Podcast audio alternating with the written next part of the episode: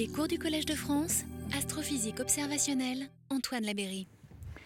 Bien, alors nous allons continuer à explorer l'univers de de la haute résolution.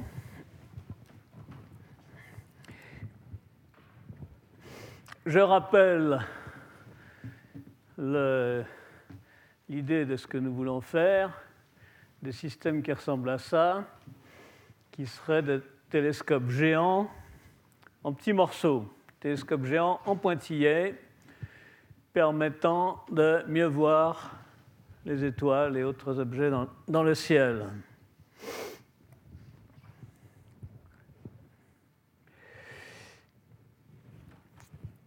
Aujourd'hui, je vais euh, continuer à parler des essais que nous avons entamés euh, dans les Alpes du Sud, dans une vallée qui a une courbure à peu près régulière, où on peut disposer d'un certain nombre de miroirs. Ah, euh, je m'aperçois qu'il y a une erreur. Une erreur. Et le séminaire aujourd'hui sera par Myriam Benisti. Ça, c'est celui de la dernière fois. Bon, je commence par un résultat tout récent euh, qui est un exemple de plus des, images, des images qui commencent à être obtenues en haute résolution avec euh, les grands interféromètres, en l'occurrence celui que l'Europe a construit au Chili avec ses quatre télescopes de 8 mètres. Euh, dans le cas présent, ce n'est pas une image à deux dimensions, c'est une image à une dimension intégrée latéralement mais faite en trois longueurs d'onde de l'oxyde de carbone dans l'infrarouge. Donc on voit ces trois longueurs d'onde ici dans le spectre euh, infrarouge. Et on voit les profils correspondants qui correspondent à une image, euh, une image projetée. Bon, et on voit qu'il y a une légère différence selon les couleurs euh, qui peut être interprétée en termes de physique de l'étoile. Ceci est un modèle physique de cette étoile supergéante Betelgeuse. Vous savez qu'il y a une énorme atmosphère extrêmement, extrêmement ténue, euh, tellement grosse que si elle était à la place du Soleil, nous serions à l'intérieur de l'étoile et ce ne serait pas confortable comme, vous pouvez l'imaginer.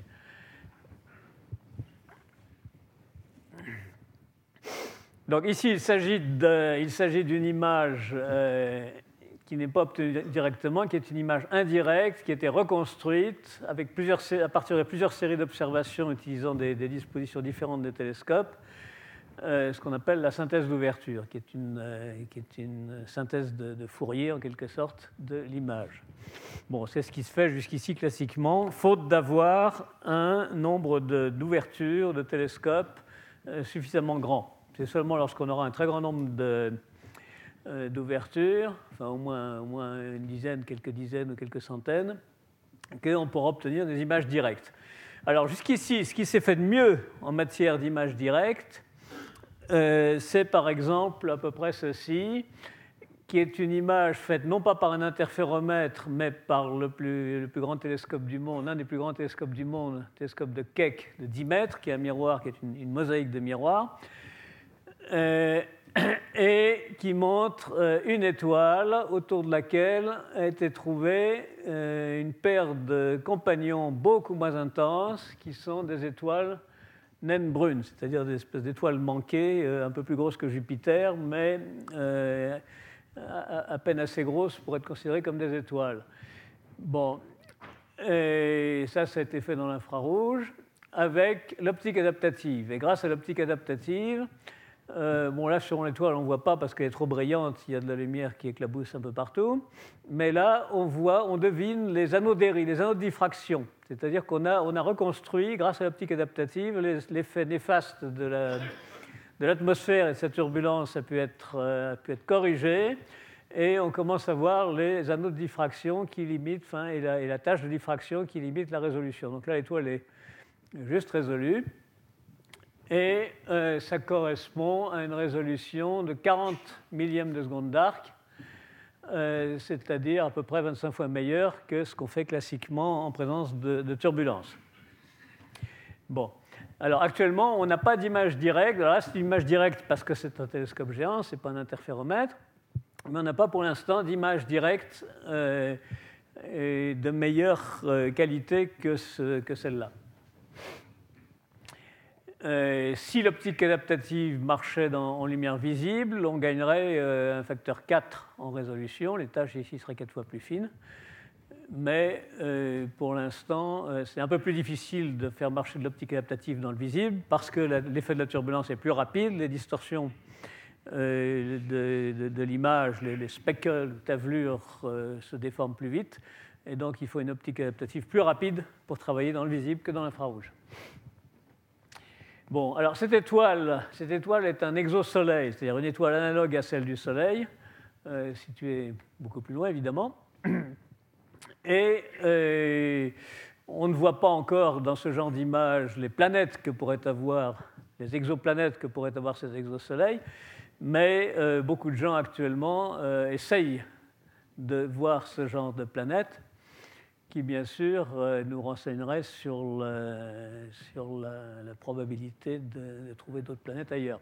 Vous savez qu'on a déjà découvert 700 environ. Donc quelques-unes euh, euh, ont à peu près les mêmes caractéristiques que la Terre.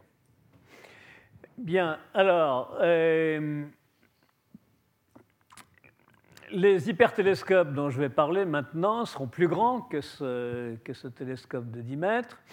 Bon, celui dont je vais parler aujourd'hui dans l'Ubaï fera 57 mètres dans un premier temps, ce qui donnera 2 millièmes de seconde d'arc de résolution au lieu de 40, ici, vous voyez donc on verra des détails beaucoup plus fins.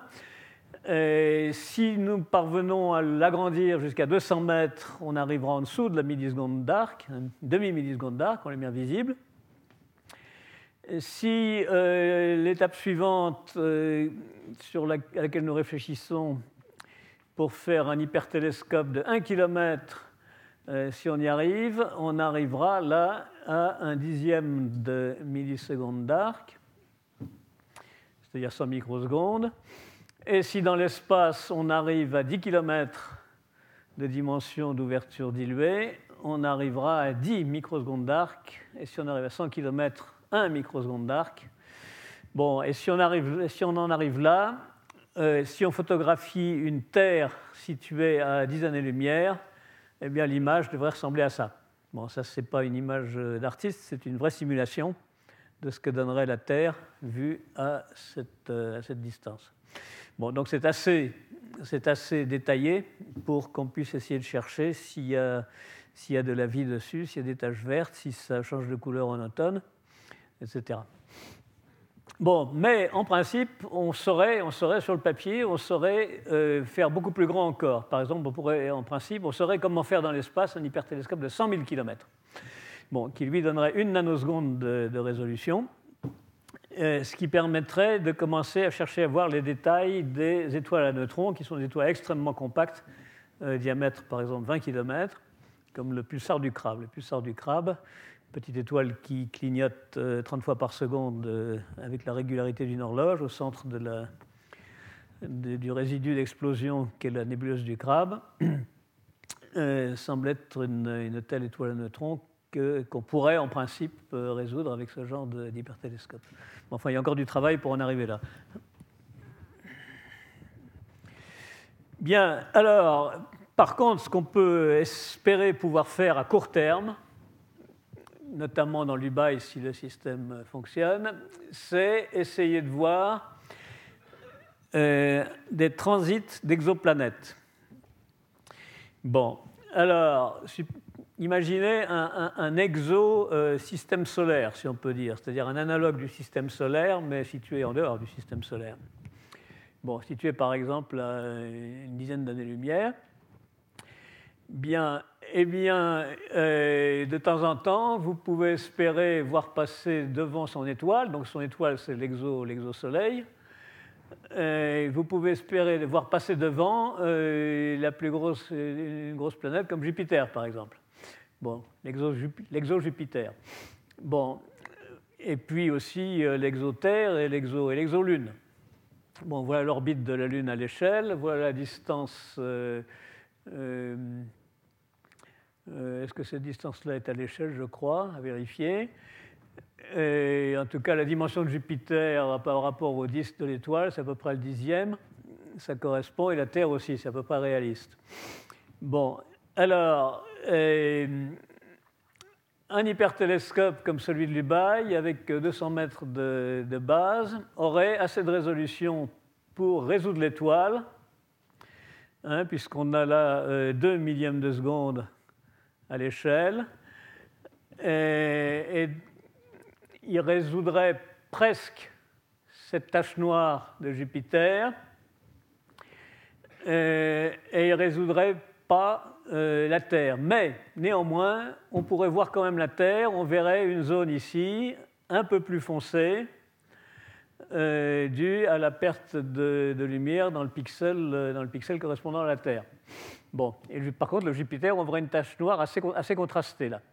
Bon, et en fait, ce serait beaucoup plus facile de, de photographier ça, de voir ça, que euh, d'essayer de voir les mêmes planètes euh, un peu plus tard ou un peu plus tôt lorsqu'elles ont fini leur traversée du disque de l'étoile et qu'elles se trouvent en dehors, qu'elles se trouvent, je ne sais pas où, ici par exemple.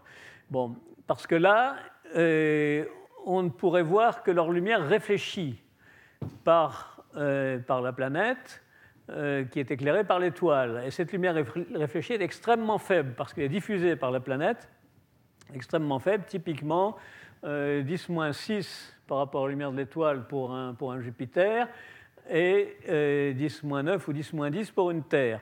Donc c'est très difficile à voir. Il faut un coronographe, un coronographe extrêmement euh, poussé pour essayer de retirer le plus possible la lumière parasite plus ou moins inévitable qui vient de l'étoile. Alors que si on profite d'un transit, c'est beaucoup plus facile à voir. Il n'y a pas besoin de coronographe, le contraste est bien meilleur. Euh, on, comprend facilement que euh, euh, les conditions sont différentes et que c'est beaucoup plus facile à faire. Bon, ça c'est le, pic de diffraction d'un hypertélescope de 200 mètres hein, à l'échelle. Donc vous voyez, il est légèrement plus gros que Jupiter. Donc la tache noire de Jupiter sera légèrement atténuée, légèrement contaminée par les pieds, les pieds de ces taches de diffraction venant des parties brillantes du disque, mais quand même, quand même relativement facile à voir. Alors pour, voir ça, euh, il faut un hypertélescope de 200 mètres et il faut de l'optique adaptative. Euh, bon, ah,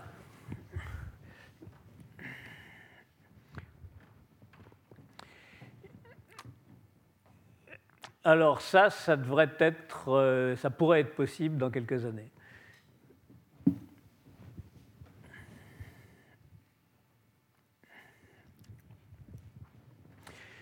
Alors, je disais que si la planète euh, est à côté de l'étoile, elle finit sa traversée, elle est beaucoup plus difficile à voir. Alors quand même, euh, il y a un petit espoir d'arriver à voir le croissant. Alors il y a deux croissants en fait. Euh, vous savez, le croissant, vous connaissez le croissant de Lune, le croissant de Vénus. Bon, eh ben, là, il pourrait y avoir un croissant de l'exotère ou l'exo-Jupiter ici, parce qu'elle serait éclairée par son étoile euh, de ce côté-là, et donc on verrait, le croissant que j'ai représenté en bleu ici. J'ai représenté en bleu parce qu'on dit que la Terre est une planète bleue. Bon, mais ce serait extrêmement peu lumineux, et donc très difficile à voir. Par contre, de l'autre côté ici, vous avez un deuxième croissant qui devrait être beaucoup plus lumineux, dû à la réfraction. Euh, vous savez que quand le soleil se couche sur Terre, si vous avez un beau coucher de soleil au bord de la mer, euh, vous continuez à voir le soleil après qu'il soit couché, à cause de la réfraction de l'atmosphère. L'atmosphère comporte comme un prisme, elle dévie un peu les rayons et surtout lorsque le, Soleil est près de se coucher, parce qu'il y a une grande épaisseur d'atmosphère qui est traversée. Et en fait, alors que le Soleil devrait être masqué, si on retirait l'atmosphère, le Soleil serait masqué, mais si on remet l'atmosphère, le Soleil réapparaît, et en fait, il est, euh, au moment où il touche l'horizon, euh, si on retire l'atmosphère, sa position apparente descendrait d'un cran, et en fait, il serait juste sous l'horizon, il toucherait l'horizon, mais par-dessous. Euh, la réfraction, c'est à peu près 35 minutes alors que le diamètre du Soleil, c'est 30 minutes. Bon, eh bien, même chose ici. Et on pourrait espérer voir un croissant lumineux, beaucoup plus lumineux que le croissant euh, dû à la réflexion diffuse sur, la planète.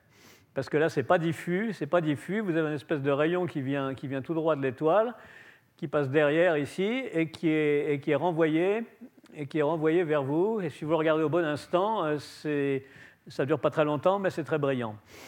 Donc ça, on pourrait espérer le, photographier et, peut-être faire de la spectroscopie qui donnerait de l'information sur la composition de euh, l'atmosphère de la planète.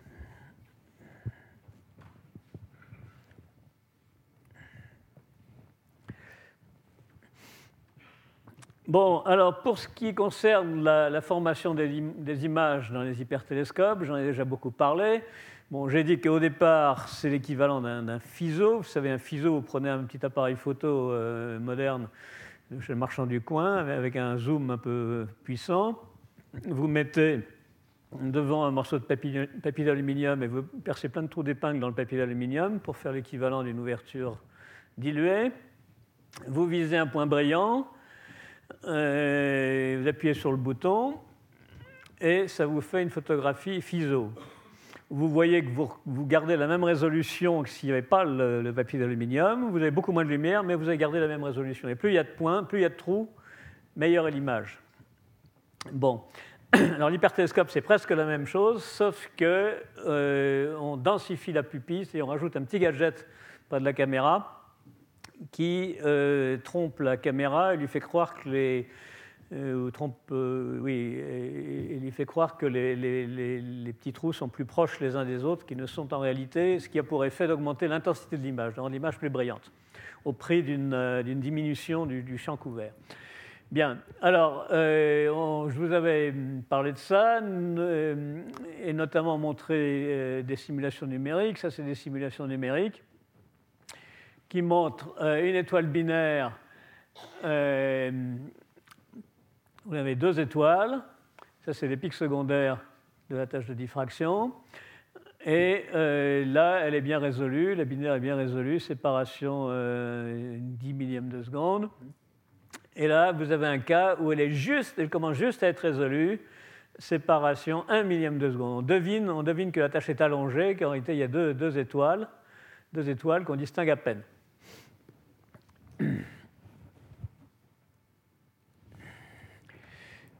Bien, euh, un collègue indien, euh, Arun Surya, a, euh, je lui ai demandé s'il pouvait simuler cette histoire de transit, de transit d'exoplanètes devant leur étoile.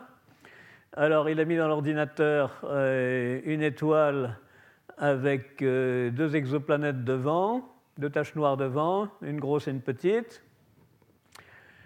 Il a fait tourner la machine euh, dans différents cas de figure. Là, il a pris euh, un hypertélescope formé de 16 ouvertures, que voici. Euh, et puis, voilà l'image de l'étoile avec ses planètes. On ne voit rien. Bon. Et ça, c'est ce qu'ils appellent la PSF en anglais, c'est-à-dire la fonction d'étalement en français, c'est-à-dire l'image d'une seule étoile. S'il y avait une seule étoile ponctuelle, parfaitement ponctuelle, voilà à quoi ressemblerait l'image. Bon, là, et il avait 50 mètres, 50 mètres de dimension de, de système. Bon, ensuite, il a fait un peu mieux, c'est facile avec l'ordinateur. Il a mis 32 ouvertures, 113 mètres. Bon, alors là, on commence à deviner la grosse planète on commence à deviner une, tache sombre là. Bon, et là, et on voit que l'image est plus fine, le pic central est plus fin, et le contraste par rapport au, pic secondaire est meilleur. Bon, alors ça, ces choses-là, c'est ce qu'on appelle euh, la couverture UV, ou la, la, fonction la d'autocorrélation de ça. On peut dire aussi que c'est une espèce de représentation de toutes les paires, toutes les paires d'ouvertures dans ce système-là. Vous cherchez toutes les paires d'ouvertures dans tous les sens, vous faites une espèce de diagramme où vous les représentez qui ressemble à ça. Et ça, c'est intéressant parce que ça dit, euh, ça dit quelles sont les composantes d'interférences qui interviennent pour former l'image. Bon, alors, il a encore été plus loin, il a mis 64 ouvertures, disposées en spirale, comme ça, on peut, disposer un peu, comme on veut, hein, ça n'a pas d'importance. Enfin, ça, change un peu, euh, certaines dispositions sont plus intéressantes que d'autres. Euh, et il a agrandi à 237 mètres. Alors là, l'autocorrélation devient beaucoup plus riche. En gros, le nombre d'ouvertures croît comme le carré, le nombre de points ici croît comme le carré du nombre d'ouvertures ici. Et le pic d'image, la fonction d'étalement devient beaucoup plus favorable, avec un pic qui se détache mieux du fond. Et là, on commence à voir non seulement la grosse planète, mais la petite planète. Bon, et puis ensuite, il a mis 365 mètres, 96 ouvertures, et là, on commence à voir nettement mieux. Bon, on voit tout de suite, suite l'intérêt d'avoir des ouvertures plus nombreuses, et il confirme, il confirme donc qu'on euh, peut espérer voir des, transits de planètes, d'exoplanètes devant leur étoile, sans trop de, difficultés, sans coronographe, parce qu'on a des contrastes euh, assez, forts.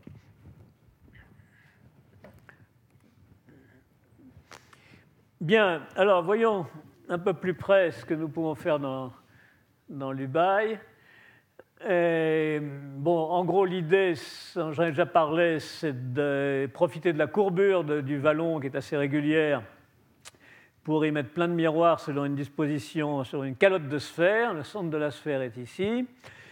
Euh, et puis on suspend au-dessus une caméra, on suspend un câble qui traverse, qui fait 800 mètres de long, suspendu 100 mètres au-dessus du, sol pour l'instant. Et, cette caméra reçoit la lumière focalisée par tous les petits miroirs, comme si c'était un seul miroir géant. Bon, et puis on peut éventuellement renvoyer la lumière en mettant un miroir ici, on peut renvoyer la lumière ici et mettre la caméra, au lieu de la mettre ici, on peut la mettre ici au sol, ce qui peut avoir des avantages et aussi des inconvénients. Bien, alors, première difficulté, arriver à positionner tous les petits miroirs euh, sur une même sphère, plus ou moins euh, quelques microns. Bon, idéalement, s'il n'y avait pas d'atmosphère, il faudrait les positionner avec une précision du dixième de micron en, hauteur. hauteur. Ce qui compte, c'est la hauteur. Latéralement, ça n'a pas une grande importance. Les miroirs peuvent, peuvent, être, euh, peuvent être. La position n'est pas critique. Mais en hauteur, il faut qu'ils soient tous euh, à, quelques, une fraction de micron, idéalement, si on veut que tout soit bien en phase, que toutes les contributions soient bien en phase sur la caméra, avoir une interférence euh, constructive qui produit le, pic d'interférence. Sinon, le pic est détruit et on a des euh, speckles ou tavelures. Bon, alors, euh, évidemment, l'atmosphère perturbe les longueurs de trajet suivies par la lumière, par cette turbulence, et, ça, fait une perturbation de l'ordre de 1 ou plusieurs microns. Micron, c'est un, millionième de, mètre, un millième de millimètre. Bon, et ces perturbations euh, détruisent l'image, mais on peut corriger avec de l'optique adaptative, avec un miroir déformable très rapidement. Bon, et pour ces raisons, euh, ce n'est pas la peine de positionner tous les éléments de miroir euh, à mieux que le micron près.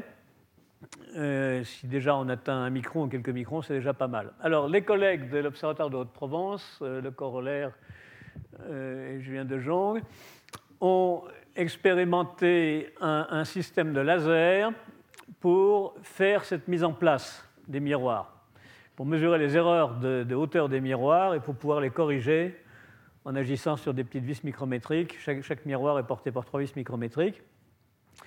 Bon, alors ils ont fait un système où ils ont trois miroirs espacés de, de 9 mètres et ils ont un énorme ballon à hélium qui suspend la caméra, euh, laquelle est stabilisée par des fils euh, obliques très rigides en Kevlar.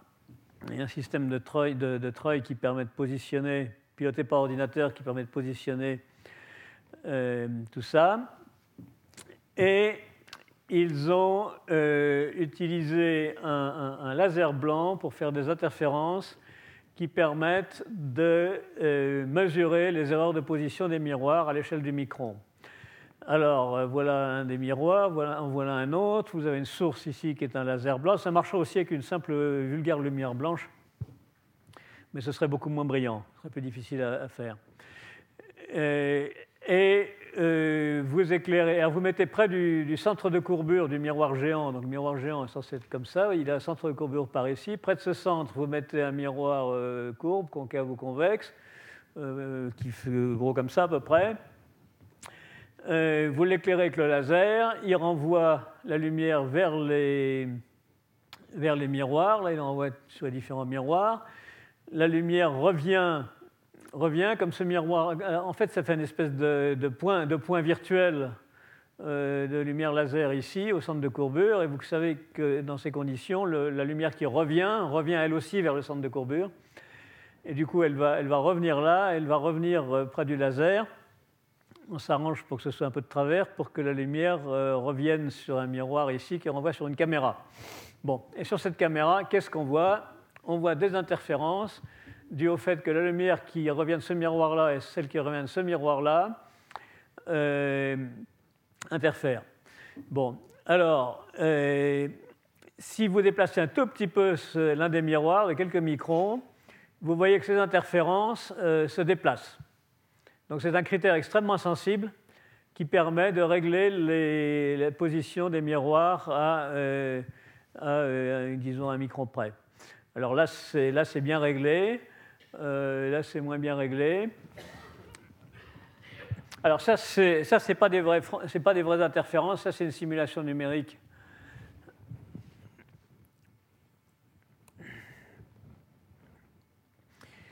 Alors voilà à quoi ressemble leur euh, système. Si vous allez à l'Observatoire de Haute-Provence près de Manosque, vous pourrez le visiter. Et donc les trois miroirs sur des supports, sur des supports euh, en carbone extrêmement stables. Euh, là, ils ont mis un peu de béton, euh, alors que dans l'UBAI, sur le, système plus grand que nous construisons, nous, éviterons de mettre du béton. Nous avons promis au parc du Mercantour de mettre aucun béton, rien qui, ne soit pas démontable après utilisation. Et puis là, vous avez une table très rigide euh, en nid d'abeille qui porte, euh, le laser blanc euh, et le miroir là, et notre, caméra, etc. Voilà le, petit miroir convexe qui est suspendu à 70 mètres de haut par sous le ballon, qui se trouve ici. Euh, et puis, il y a six fils en Kevlar qui permettent de stabiliser l'ensemble de la configuration. Et voilà les vraies, les vraies interférences de laser qu'ils ont filmées. Est-ce qu'on voit quelque chose? Euh, Oui, il faut vraiment regarder de près. On devine des interférences ici. Euh, d'autres ici. En fait, il y a, trois systèmes d'interférence, et d'autres ici. Là, on voit, l'interférence oblique comme ça, là, ici. Bon, enfin, eux arrivent à les voir, c'est le principal, et là, là, on voit pas grand-chose. en regardant bien, on voit quand même. C'est peut-être le projecteur qui perd un peu. Bon, enfin bref, ils, euh, ils, disent que là, ils ont 50 microns d'erreur de, de co-sphérisation et là quelques microns. Et là, donc, ils ont pu corriger avec les vis micrométriques, et là, ils arrivent à quelques microns. Donc voilà une technique qui permet, en principe, de mettre en, de, euh, sans petit miroir avec la précision voulue. Bon, alors, le montage que nous préparons dans, dans l'UBAI, euh, ça ressemble à ça. Donc vous avez ce, ce, vallon là vu par Google Earth, ou géoportail, je ne sais pas trop. Euh, on tend un câble de, 800 mètres accroché euh, en, haut des, haut du couloir d'avalanche, là, et puis là, au pied de la falaise. Et puis, euh, et ce câble, alors il porte, une, il porte une nacelle avec la caméra. Et ce câble, on peut le descendre facilement en mettant une poulie ici et un, et un treuil ici qui envoie, donc en tournant la manivelle, permet de descendre le câble. Et la caméra est 100 mètres au-dessus des miroirs. Alors les miroirs sont ici fixés sur des, trépieds très rigides qui ressemblent à ça. Voilà un. Ce sont des miroirs qui sont petits, qui font 15 cm. Euh, quoi d'autre? Euh, euh, Il faut mettre des clignotants pour protéger les hiboux, pour pas qu'ils se cognent dessus la nuit. et, et, pour protéger les avions aussi.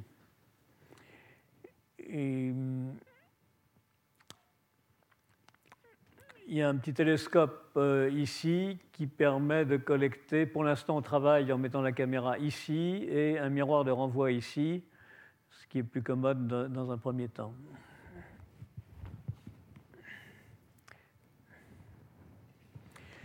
Alors, euh, on peut se demander si ce, miroir géant pointillé, il vaut mieux le faire sphérique ou parabolique. Alors vous savez que c'est une vieille bagarre en, optique. Les miroirs sphériques sont plus faciles à tailler, à polir, euh, mais les miroirs paraboliques euh, donnent un meilleur, foyer, un meilleur foyer où tous les rayons se croisent exactement, du moins quand l'axe de la parabole vise exactement l'étoile. Si c'est un peu de traverse, l'image devient floue, on dit qu'il y a de la coma, parce que l'image ressemble à une petite comète. Bien, alors, le, les miroirs sphériques, par contre, lui, les rayons se croisent mal au foyer et on ne peut pas l'utiliser comme ça directement. Il faut rajouter, rajouter un peu d'optique près du foyer pour corriger ce défaut qui s'appelle l'aberration sphérique. Bon, alors, euh, en fait, un grand miroir comme ça, euh, il y a une très faible différence entre la, sphère et la parabole.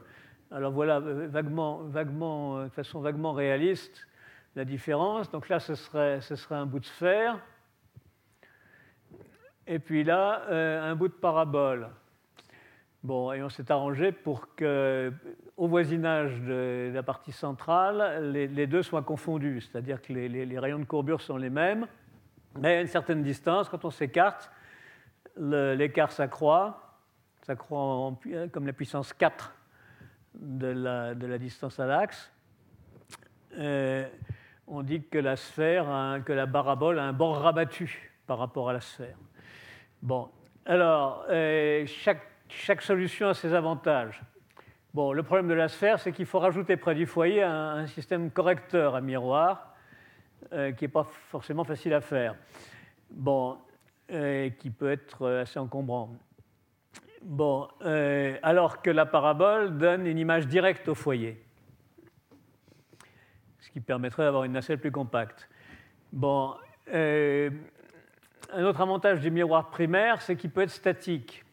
C'est-à-dire qu'on peut laisser, on peut avoir un grand miroir qui ne bouge pas, sans monture, posé au sol, à condition que euh, la caméra en haut se balade tout doucement pour suivre le mouvement de l'étoile au cours de la nuit. Bon, ce qui n'est pas qui doit être fait de façon précise et ce qui n'est pas forcément très commode à faire. Bon. Mais si on choisit un miroir parabolique, euh, ça ne marche que si l'étoile est exactement sur l'axe de la parabole. Donc comme l'étoile se balade, il faudrait pouvoir incliner la parabole au cours de la nuit. Alors vous me direz, c'est ce qui se fait classiquement sur tous les télescopes. On a un télescope qui tourne tout doucement avec son miroir pour suivre le mouvement de l'étoile. Oui, mais si c'est un miroir géant, construire une monture géante, on ne sait pas faire. donc il y a un problème. Alors, euh, il y aurait une solution, c'est de déformer le miroir parabolique pour qu'il change tout doucement de forme, légèrement de forme, pas besoin qu'il change beaucoup, qu'il se déforme légèrement euh, pour suivre le mouvement de l'étoile. Euh, autrement dit, par exemple, une heure, une heure après, au moment où l'étoile passe au transit, c'est comme ça. Une heure après, ben, il faudrait que l'axe de la parabole, au lieu d'être ici, soit, il soit, ici, par exemple. Donc, en quelque sorte, il faudrait faire glisser la parabole sur la sphère, mais comme on ne peut pas la faire glisser, on se contente de bouger verticalement tous les petits miroirs, comme ici ce sera une parabole en pointillé. on la voit en pointillé, mais en réalité, il y aura plein de petits miroirs dessus. Il suffirait de déplacer verticalement les petits miroirs et de les euh, retoucher un peu leur inclinaison pour que euh, ça convienne.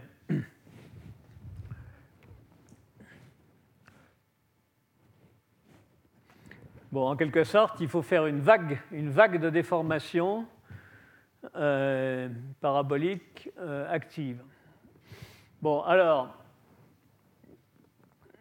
alors, avec ce genre de, structure de miroir géant pointillé, en fait, en fait, ce serait assez facile de, que ce soit convertible. C'est-à-dire, on pourrait commencer par faire un miroir sphérique, c'est plus facile, parce qu'il n'y a pas besoin de moteur pour déplacer les petits éléments. Avec tout, on n'y touche plus. Mais si plus tard on veut tout motoriser et, fonctionner en parabolique, eh ben, ce serait possible ce serait possible.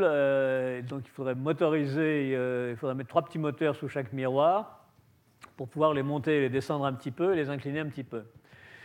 Bon, euh, donc ce sera, on aura une vague parabolique active, dérivante, avec l'angle horaire. Alors, exemple. Euh, on peut calculer facilement l'écart entre la sphère et la parabole, c'est-à-dire cette distance-là, en différents points, par exemple au bord ici. Bon, alors là, après l'exemple d'un miroir géant de 200 mètres, ouvert à f sur 1,75, c'est-à-dire sa distance focale est multipliée par 1,75 par rapport au diamètre. Euh, au bord, la différence entre la sphère et la parabole, c'est 37 mm. Vous voyez que ce n'est pas énorme. Euh, et si les petits miroirs font 150 mm, ce qui est le cas actuellement, on peut s'inquiéter que est-ce qu'il ne faudrait pas, en même temps qu'on déplace les petits miroirs, est-ce qu'il ne faudrait pas en même temps les déformer un peu pour qu'ils épousent bien euh, la parabole? Euh, ben, Le calcul montre que c'est négligeable. C'est négligeable. Euh, on a une variation de flèche théorique de 127 nanomètres, c'est-à-dire des millièmes de micron, ce qui est tolérable. Vous savez que la tolérance classique en optique, c'est un quart de longueur d'onde sur l'onde. Et quand vous réfléchissez sur un miroir, si vous avez une bosse sur le miroir, euh, une bosse de hauteur epsilon, ça vous fait sur l'onde, ça vous fait une déformation de 2 epsilon parce qu'elle allait à retour. Donc ça, c'est à peu près dans la tolérance pour la lumière visible. Bon, vous avez aussi une variation d'astigmatisme. Vous savez que l'astigmatisme en optique, c'est quand vous avez un miroir qui est un petit peu tordu en forme de selle de cheval, c'est-à-dire qu'il y a une courbure dans un sens euh, comme ça, et puis dans l'autre azimut, la courbure est dans l'autre sens, comme un col, comme un col ou comme une selle de cheval. Bon, et euh, là aussi, la variation d'astigmatisme est tolérable. Donc, en principe, euh, avec ce genre de, de système, on pourra, avec trois actuateurs par miroir, convertir la sphère en parabole dérivante. Évidemment, ça ne disposera pas de déplacer la nacelle focale. Si on voulait si on voulait euh, fixer la nacelle focale, quand l'étoile bouge, il faudrait incliner l'ensemble du miroir, ce qui serait beaucoup plus difficile.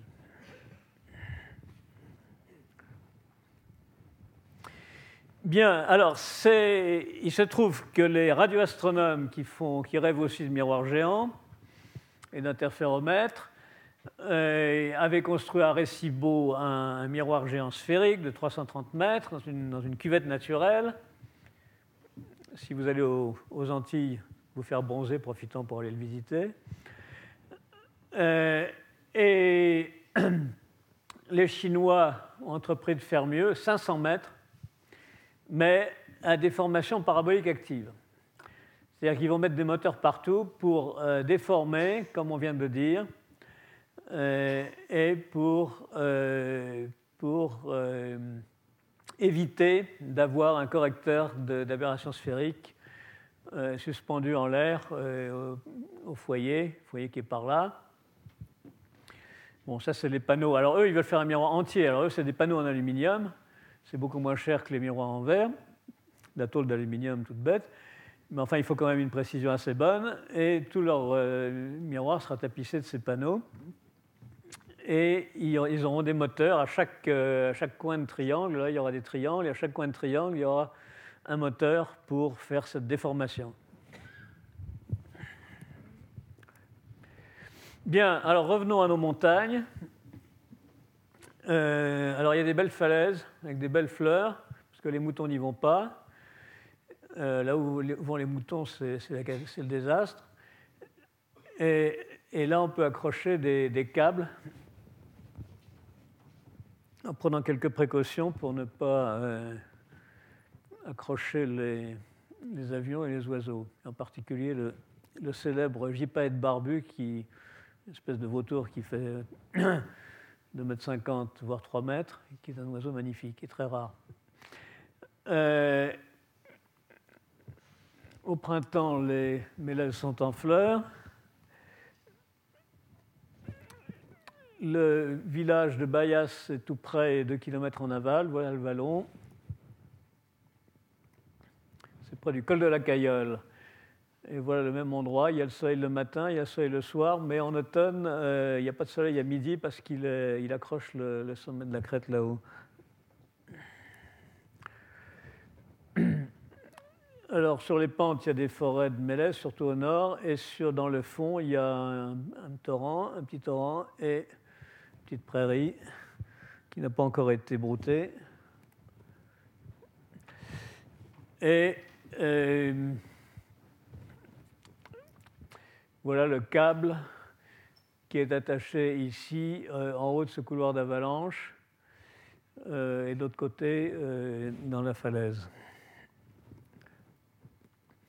Voilà la même chose à peu près en été. Le couloir d'avalanche, c'est celui-là. C'est celui-là qui est moins mauvais que celui-là et celui-là. Et, et l'amarrage est ici. La station coudée est ici. Et voilà les supports de miroir. Euh, et le système pour régler leur orientation.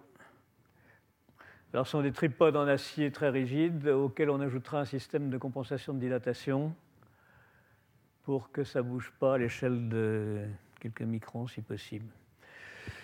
Bon, la nacelle focale suspendue, la voici, donc 100 mètres au-dessus du fond. Et elle est pilotée à partir du sol comme une marionnette par six fils euh, la position est précise à un millimètre près, à peu près. Et l'orientation, et l'orientation, il faudra qu'elle soit précise, enfin une fois euh, asservie, il faudra que ce soit précis à mieux qu'une seconde. Alors voilà, vue du, petit télescope qui est au sud, là voilà, la nacelle sur fond de, falaise, et voilà les fils de, pilotage qui là ne sont pas, tendus. Normalement, il faut qu'il soit assez tendu pour avoir une bonne, précision. Alors nous essayons différentes variantes de, nacelles. Euh, voici la nacelle actuelle qui a euh, deux miroirs correcteurs ici et ici. J'avais déjà montré ces images la dernière fois, je ne vais pas trop m'attarder. Voilà l'aberration sphérique classique d'un miroir sphérique. Voilà les deux miroirs correcteurs euh, de cette aberration sphérique. Voilà encore ces mêmes miroirs correcteurs, miroir numéro 2, miroir numéro 3. Le numéro 3 est très asphérique, euh, taillé par une machine avec une pointe en diamant, de façon très précise. L'image corrigée de l'aberration sphérique se forme ici passe par un petit trou du miroir et est ensuite reprise, agrandie euh, et envoyée vers un système qui densifie la pupille et en traversant une lame qui corrige, une lame déformée qui corrige les petits résidus de distorsion de la pupille avant de former l'image définitive qui peut être reçue sur une caméra ici. Bon, et alors l'effet de cette lame qui corrige la distorsion de la pupille, c'est d'améliorer l'étendue du champ. Euh, voici sans cette lame, et là, avec cette lame, selon des calculs de, simulation, euh, si l'étoile s'écarte un tout petit peu de l'axe, si l'étoile est sur l'axe, l'image est parfaite dans, les, deux cas. Si elle s'éloigne un tout petit peu de l'axe, elle se dégrade ici. Vous voyez les anneaux d'interférence, les anneaux de diffraction qui se renforcent de plus en plus. Et c'est ça la fameuse coma, la fameuse euh, coma qui apparaît euh, classiquement au foyer d'un miroir parabolique quand il vise un peu de travers. Bon, et donc l'image est dégradée. Une image, il faut qu'elle soit la plus piquée possible, donc que la fonction d'étalement soit la plus serrée possible. Euh, et voilà, si vous corrigez cette distorsion résiduelle de pupille, c'est nettement meilleur ici. Bien, alors, euh, l'optique focale est très différente de ce qui se fait actuellement sur le grand interféromètre européen au Chili, qui utilise des guides de lumière, c'est-à-dire une plaquette, une plaquette avec des espèces de, traits de crayon euh, en, silice. Vous injectez de la lumière par un bout, ça ressort par l'autre, et puis alors vous pouvez en avoir qui se croisent, et ça permet de faire les interférences, et ça permet de faire interférer les différents faisceaux de différentes façons. Euh, alors c'est très élégant, ça marche bien, euh, mais ce n'est pas facilement généralisable, c'est seulement à deux dimensions. Ce n'est pas généralisable au cas de 100 ouvertures. Par exemple, ça marche bien avec 5, euh, 6 ouvertures, mais on ne sait pas pour l'instant comment ça pourrait être généralisé à 100, 100 ou 1000 ouvertures. C'est ce que nous voudrions faire. Et alors nous, nous ce qu'on fait finalement, c'est aussi de l'optique. Alors ça, on appelle ça de l'optique intégrée, de micro, micro-optique intégrée. Ça peut être très petit, c'est pas encombrant. Euh, et nous, ce qu'on veut, ce qu'on essaie de faire, c'est de la micro-optique intégrée, mais à trois dimensions. Trois dimensions, c'est-à-dire qu'on n'utilise pas de guide de lumière, parce que les systèmes de guides de lumière qui s'entrecroisent à, trois dimensions, pour l'instant, on ne sait pas faire. Euh, vous savez, vous avez les yeux d'insectes qui sont des guides de lumière. Vous avez des micro-facettes et derrière chacune, il y a un guide de lumière et c'est à trois dimensions. Bon, mais en laboratoire, on ne sait pas encore faire l'équivalent. Mais euh, on peut faire ce, dont on a besoin avec euh, des trames de micro-lentilles. Une trame de micro-lentilles, ça ressemble justement à, une, sortie l'entrée d'un insecte. Vous avez des micro-lentilles qui peuvent faire un dixième de millimètre. Euh, et puis, vous pouvez avoir une deuxième trame ici avec d'autres micro-lentilles. Et avec une paire de micro-lentilles comme ça, une petite et une grosse, ça vous fait l'équivalent d'une micro-lunette de Galilée qui vous élargit la pupille, qui vous élargit le faisceau. Et c'est ce qu'on veut.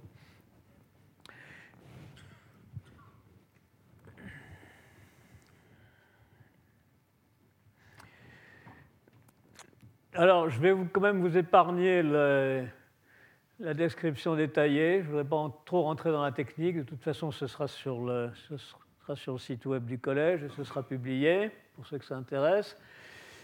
Euh, mais en gros, l'idée, c'est qu'en euh, mettant une trame de grosses lentilles, enfin de grosses, euh, de grosses micro-lentilles ici, et une, trame de, petites micro-lentilles ici, cinq fois plus serrées, euh, on peut densifier avec plusieurs champs. Alors qu'est-ce que ça veut dire? Ça veut dire que comme cette, cette optique euh, ne peut pas exploiter un champ très large, comme je l'avais dit tout à l'heure, pour des raisons fondamentales. Euh, on, est, on, peut, on, peut, on, peut, par contre découper le champ en petits morceaux. Par exemple, on met dans le plan focal, on met euh, une mosaïque de petites lentilles, qu'on appelle les lentilles de champ, qui séparent les faisceaux des étoiles qui peuvent se trouver dans ces différents champs. Vous voyez, vous avez des étoiles de différentes couleurs.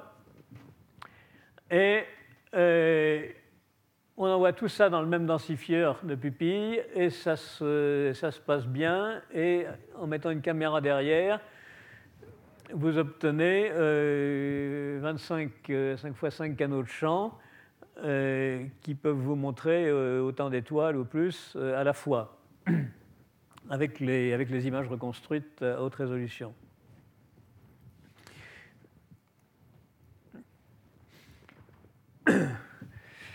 Bon, et alors du coup, l'ensemble ressemble à ça. Vous avez le miroir M2 euh, sphérique, le miroir M3 asphérique, euh, et puis derrière de la petite optique, et puis ensuite de la micro-optique avec ces deux trames de, lentilles, de micro-lentilles, et puis derrière la caméra qui n'est pas représentée là. Bon, enfin, je ne vais, pas, vais pas essayer de vous expliquer ça en détail parce que c'est un peu, un peu difficile, mais. Euh, vous aurez la possibilité de voir dans la, littérature. Bien, et j'en arrive à... Euh, j'en ai fini pour aujourd'hui. Euh, mercredi, je vais passer, parler de ce que pourrait être l'étape suivante d'un grand hypertélescope euh, qui, pourrait, qui pourrait en principe être un, qu'on pourrait appeler un extrêmement large hypertélescope par euh, comparaison avec le grand projet européen actuel d'un extremely large télescope. Vous savez que l'Europe veut faire un télescope de 42 mètres à miroir mosaïque. Et nous, nous regardons si, pour le même prix, on pourrait faire un hypertélescope de 1000 à 1200 mètres qui aurait la même surface collectrice, mais sous forme de petits miroirs écartés.